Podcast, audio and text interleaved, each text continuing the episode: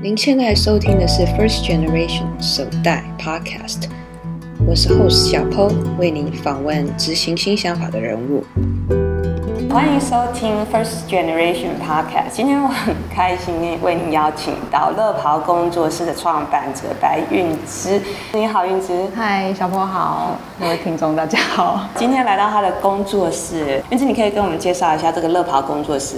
呃，乐袍工作室呢，目前本身它是一个皮革教学的一个工作室。呃，如果说你对皮件的制作有兴趣的话，都可以在这个工作室里面找到适合你程度的课程。我对手作很向往，是像我完全没有用过缝纫机，我看你这边还有很多器材，你会觉得说我也可以找到适合的东西来做吗？其实，呃，我们可以从生活上可以用到的一些小东西着手，比如说皮件的话，你刚开始可以从钥匙圈或是手机套这些，嗯、呃，比较实用的物品。如果说你对于机器比较觉得有恐惧感的话，我们一开始都会从手工用手缝的方式开始。哦，所以你现在的课程是是有所谓的初阶课程、中阶课程、进阶课程，还是是一个比较随性的看？学生想要做什么？因为我自己本身在学皮革的这个阶段啊，老实说不是很有系统的。就是我刚开始在接触的时候，因为我发现这个作品是我有兴趣的，我就会去上课。后来在上课的过程中，我采取的方式也是比较随性的，就是看来上课的学生他想要什么东西，那我就给他什么这样。有没有学生说？哇，我对这个真的很有兴趣，然后请你说帮他设计一个比较系统性的课程，然后一直跟着你的情况。目前为止是比较少，嗯、但是他可能会有碰到学生，是他想要做一个什么东西，比如说他有一张图片，是的，有一个具体的样子。呃，如果说评估他的时间上也是 OK 的，其实是可以一步一步带他完成这个作品。所以也许有的学生带着他的创意。过来，对，他就说有我要做出这个样子，也有从做最简单的小东西，好了，大概要花多少时间？多少时间？嗯嗯，我们目前其实呃最主要花时间的就是在手缝的这个部分。是的，呃，原则上的话，小物件大概一个下午，比如说五到六个小时左右是可以完成的。嗯、呃，时间的长短有时候也看学生他们自己的速度。他，他很想要这个东西赶快完成，他会缝的比较快一点。但是，一般平均来说，对五六小时。那这样的话，如果说要做一些中大件的作品，可能要好隔好几天。对，就是分分两次或是三次。你自己做的最大件的作品花了多久啊？我是说我没有很具体的去算，哦、但是一就是就是看时间，看时间了解。那但是我记得我刚开始第一次开课的时候，嗯。呃，我是以我自己的速度就预想说，哎，我这个包大概做四个小时，但是实际上开课可能学生要花到两倍或是三倍的时间，所以后来，我的课程会尽量让学生不要在太有压力的状况下，因为新手可能会每个人碰到不同的问题，我会把时间稍微拉的长一点点。这个过程里面，他有一些问题，他可以发问这样子。啊，如果你蛮多。客制化的感觉，因为你要针对每个学生的情况，所以应该是小班制，对吧？小班非常小班，非常小班。你比如说像你一个人一个下午好了，你大概可以呃带多少？最多的话大概是八个人左右。OK，嗯，那而且他们是都做同样一样的作品，还是不一定？呃，同样的作品，但是他可以做小变化。Okay, 比如说提把的部分，可能有的人需要用用扣的，或是，是呃。他喜欢用其他的方式放在不一样的地方，那个是可以做改变的。我本身我需要购置什么工具还是什么吗？呃，目前的话是不需要，就是工作室其实、就是、对他只要空手来，昨天晚上睡饱，有好的精神就可以了。不过我至少要事先先跟你联系，说我想要做些什么东西。是是，工作室目前每个月都会开课程，课程的项目可能比如说做什么样的东西，他是看得见的。如果说他想要做的是他自己想要做的东西，不是在这个课程范围里面的，那可能就要先经过网络，我们先沟通比较具体的样子之后，才会约时间。乐袍工作室是什么时候开始？比较早，我记得是二零一三年的时候开始，但是刚开始并不是一个很正式的工作室，因为那时候我自己有一个正职的工作，只是有做一些小东西，可能在网络上面的手作平台有贩售这样子。是你最后离开了你这个正职工作，你可不可以跟我聊一下这个心路历程？我是知道很多人很喜欢课余或者是工作的时候做一些兴趣的东西，但是要发展到现在，你看现在你是全职是做这个吧，觉得也是蛮大的一步。你会跟我们讲说你是怎么样做下这个决定，然后中间有些什么转折？当初。会做这个改变啊，其实它不是突然间的。原来我的工作其实也做了很长的一段时间。嗯、平常假日的时候，我自己就喜欢到处去上课，也不限于是皮革类的，反正只要是我有兴趣的课，我都会去上，接触各种我有兴趣的事情，这样子。因为那时候在工作上面，其实很长的一段时间，有一点职业倦怠吧。除了工作上压力，可能也有来自家庭的一些压力。工作上的压力是指，比如说工时太长了，还是会觉得说这里没有发展，或者是同事间的排挤？因为我大学毕业之后，其实就进了之前的那一家公司。嗯、在工作的这段期间啊，其实是有学到很多，是的，学到很多东西，也不能说它是一个浪费，因为。即便像我现在经营工作室，过去的那个学习的经验，其实还是很有用的。嗯、倦怠的话，是因为我后来待的那个单位比较像是业务单位，不是你的兴趣。对，跟我的个性上好像不是这么的符合我的性格，因为我比较喜欢埋着头，就是把事情好好的做完。但业务的话，可能比较需要跟客户之间的沟通。那好像不是我太擅长的部分。你给我的感觉就是很温暖，然后想要指导每个学员。你比较喜欢这种小团体，然后比较深入式的，偶尔还可以谈个心事什么之我后来发现工作室有点像那个心理咨咨商的一个。其实会是哎，我觉得会不会有点 像你看日剧那个什么深夜食堂？有有像。对，因为在这个地方大家可以放松下来的时候，嗯，慢慢的就他可能会把自己心里面的一些压力或者什么的，会借由这样的一个。场合对，可能就会释放出来。那班上有同学，大家聊聊天，然后反而有时候除了做作品本身之外，好像我就知道了很多大家的故事，这样。是的，看过有个什么烹饪教室的，他也说，其实你从教做食物当中看到人性之类，我想真的。那家庭上的压力，你又是是什么？哦，因为其实家里面就是我，我妈妈她比呃，她因为生病的关系卧床。嗯家里面的压力其实比较大部分是经济上的压力哦，所以就是你照顾妈妈，毕竟要有好像要应该有一份稳定的收入。对对，觉得说啊，我失去这个稳定的收入的话，是的，后面的 income 有没有办法去支付足够的这些开销？的确，等于是说你学很多不同的东西，是有点像排解压力的感觉咯。对，然后好像也是一种弥补吧？对，怎么说弥补？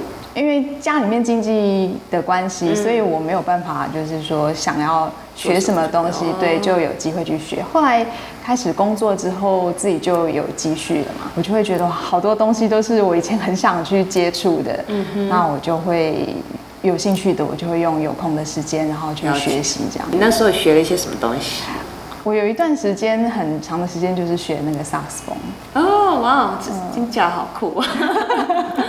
但是后来发现自己当不了音乐家，就是当排遣，就是平常还要如果有。所以你现在还有在吹萨克斯？现在很少，因为那个我们目前住的那个地方啊，哦，比较困难，会影响到其他人这样。你是怎么样觉得这个皮件这件事是你想要比较长久走下去的呢？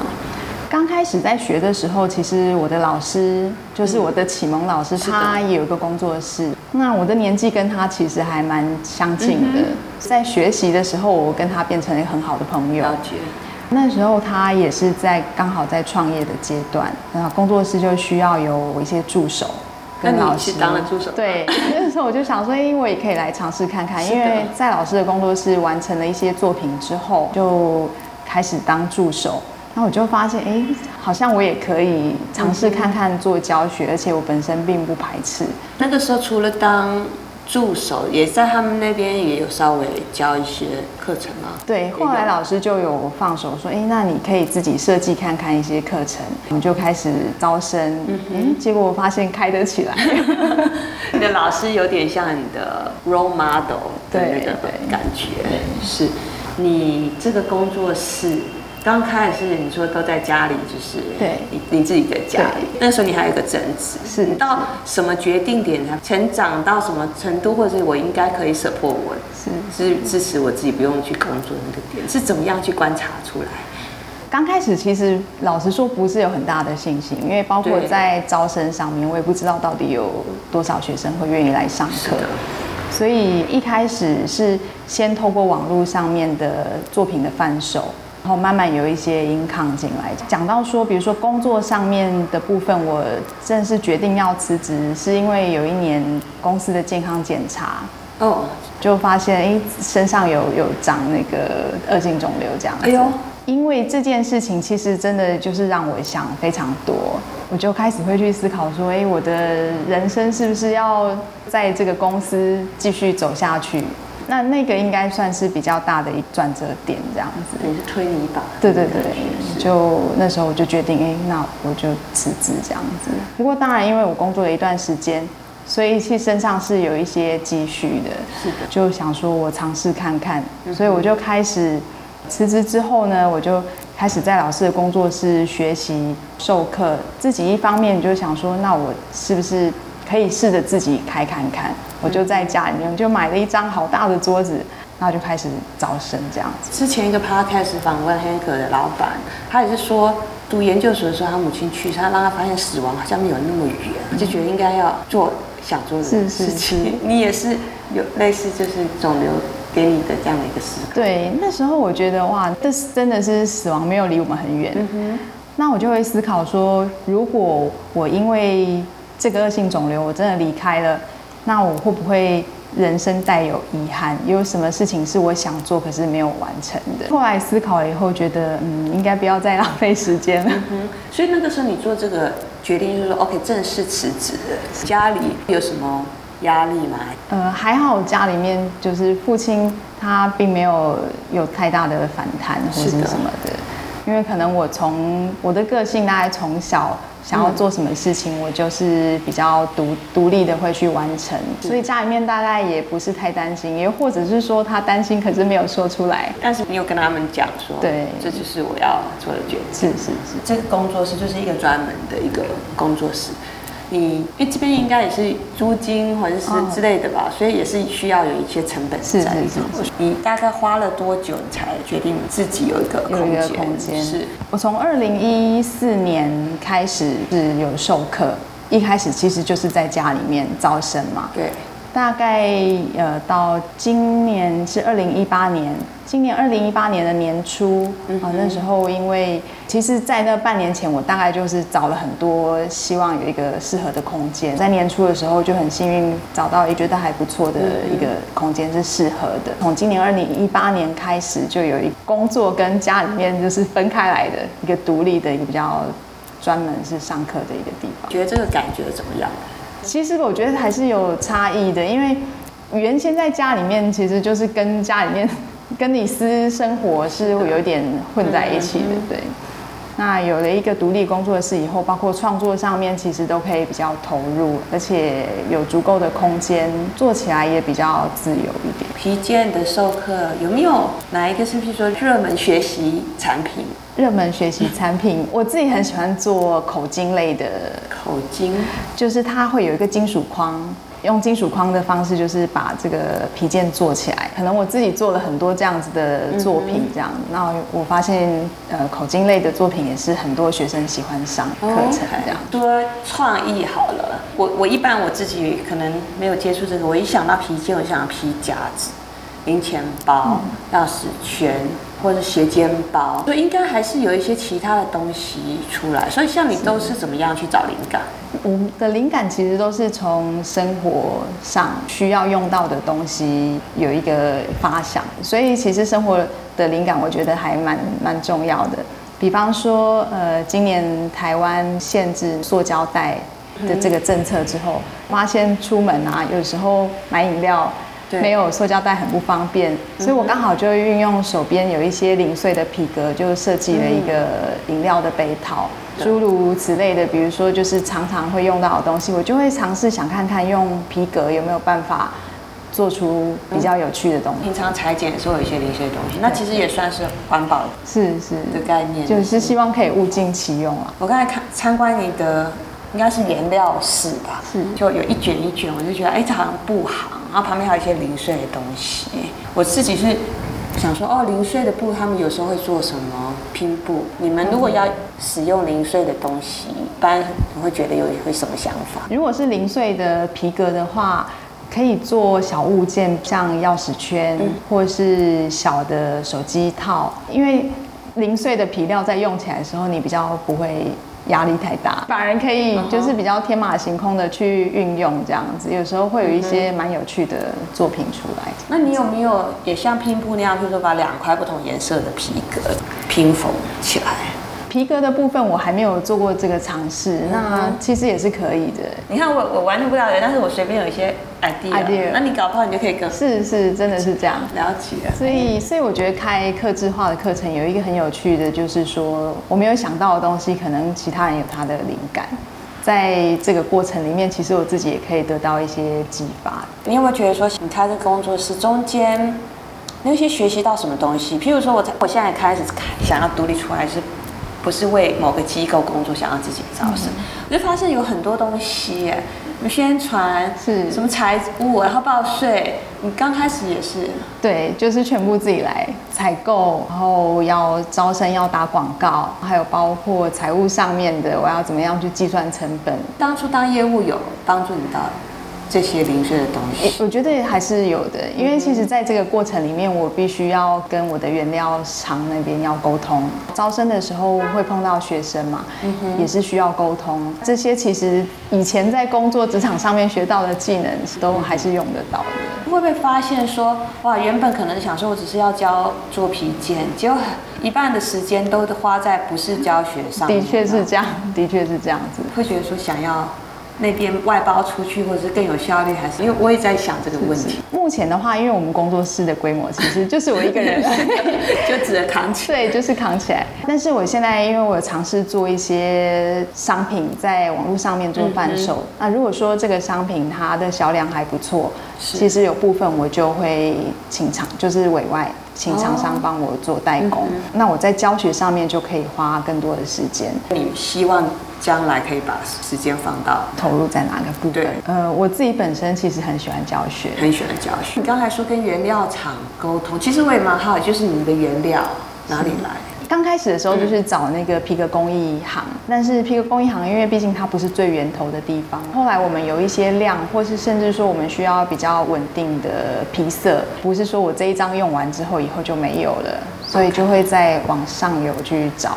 就是直接找到皮革厂。到底这边有几层呢？皮皮革工艺是上去就是皮革厂。对，目前是这样。因为现在环保嘛。就大家都会想说原原料要追溯，因为一些类似于说，OK，我们必须要有机环保，还有怎么中间的过程不要虐待动物之类的。皮革的部分，我们目前资讯就是从皮革厂这边得到。目前有一些比较有认证的，比方说我们在意大利有一个意大利织鞣协会，从协会这边出来的皮革，它都会给你一张认证的这个卡片，你的资讯就会比较透明。从这上面你可以知道说这个皮革的来源是什么。除了皮革以外，其实还有其他的原料，因为我刚刚看到就是纽扣啊，或者是什么之类的。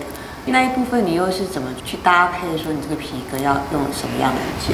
常常有时候在还没有作品还没有完成之前，都是看到这个五金很漂亮，先买回来。其实还还没有想到要做什么，所以你可能金属的配件买了，买了，皮革也有，也有，但是还没有发想。对，还没有想到要做什么。觉得手作最大的魅力是什么？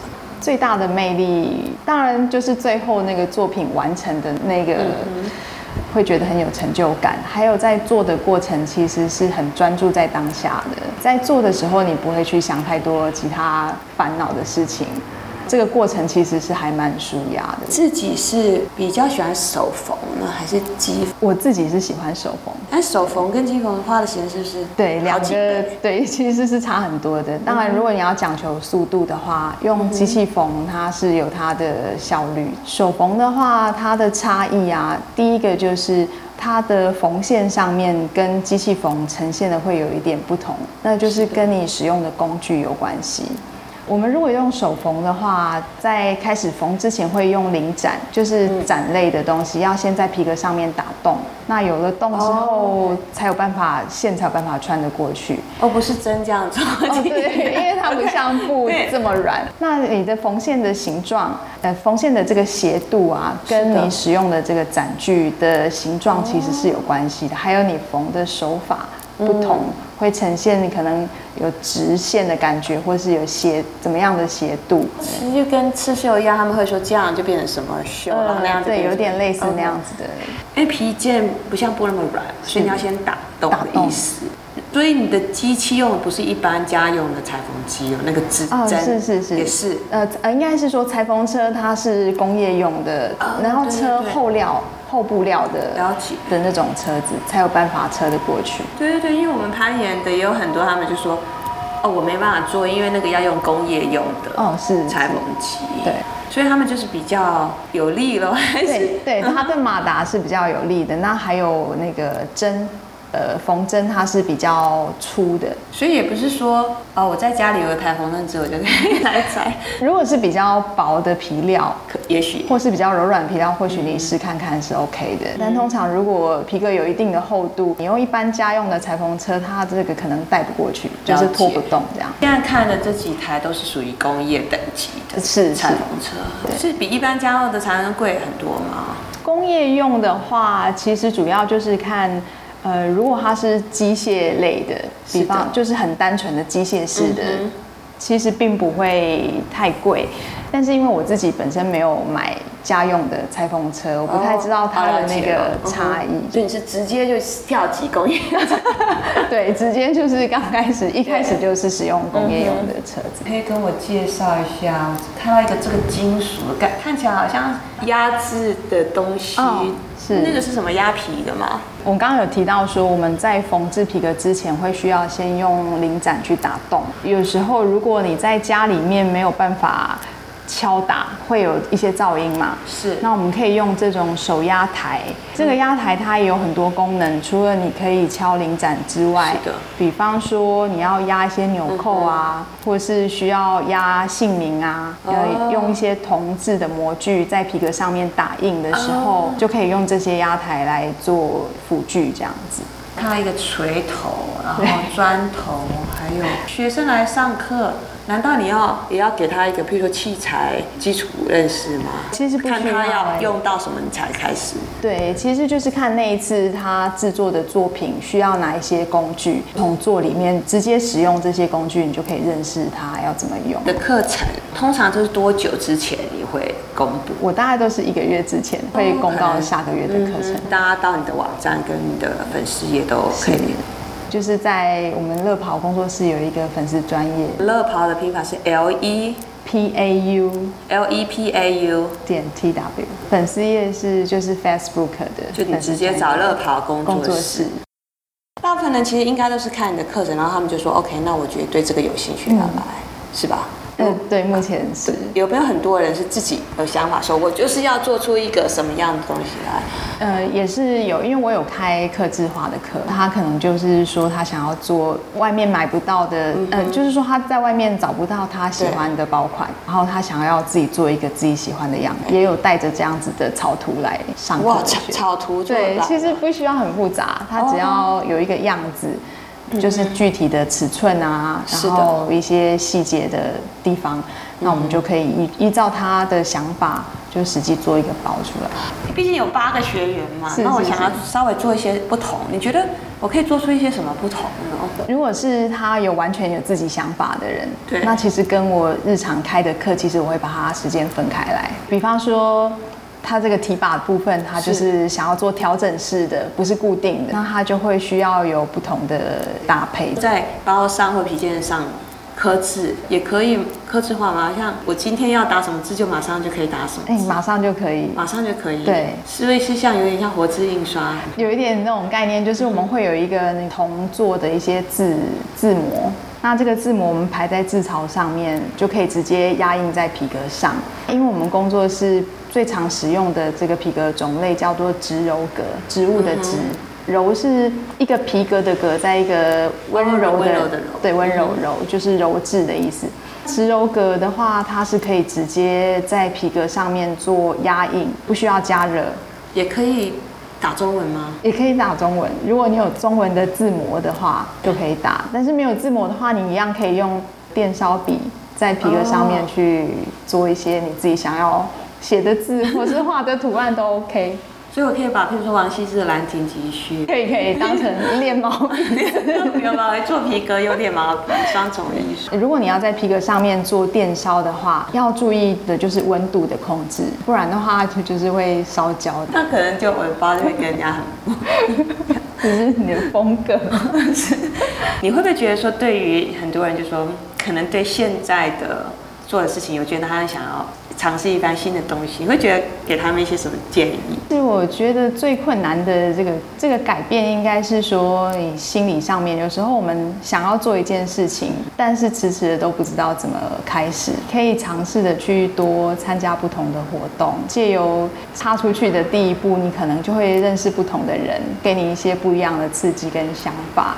但是如果你第一步没有踏出去的话，就是会比较困难一点。当初也。对皮革也不是说一见钟情，就是对吧？也是慢慢的，也是慢慢的、慢慢的才发展到现在这样子的一个阶段。后来发现，其实热情并不是一见钟情，有是可以培养的。对，其实有时候要让时间去要酝酿，对，要一些累积。刚才你已经说，连我这个。没有经验都可以做出一件成品，所以其实欢迎大家，如果任何人对皮革制作有兴趣，其实只要一个周六的下午就 OK 的，就 OK，你就会发现哇，自己怎么这么这么厉害，这么厉害，可以完成一件作品。今天很开心啊，宁、呃、慈接受我们的 Podcast 的访谈，那我们下次再见，谢谢，谢谢，谢谢小鹏。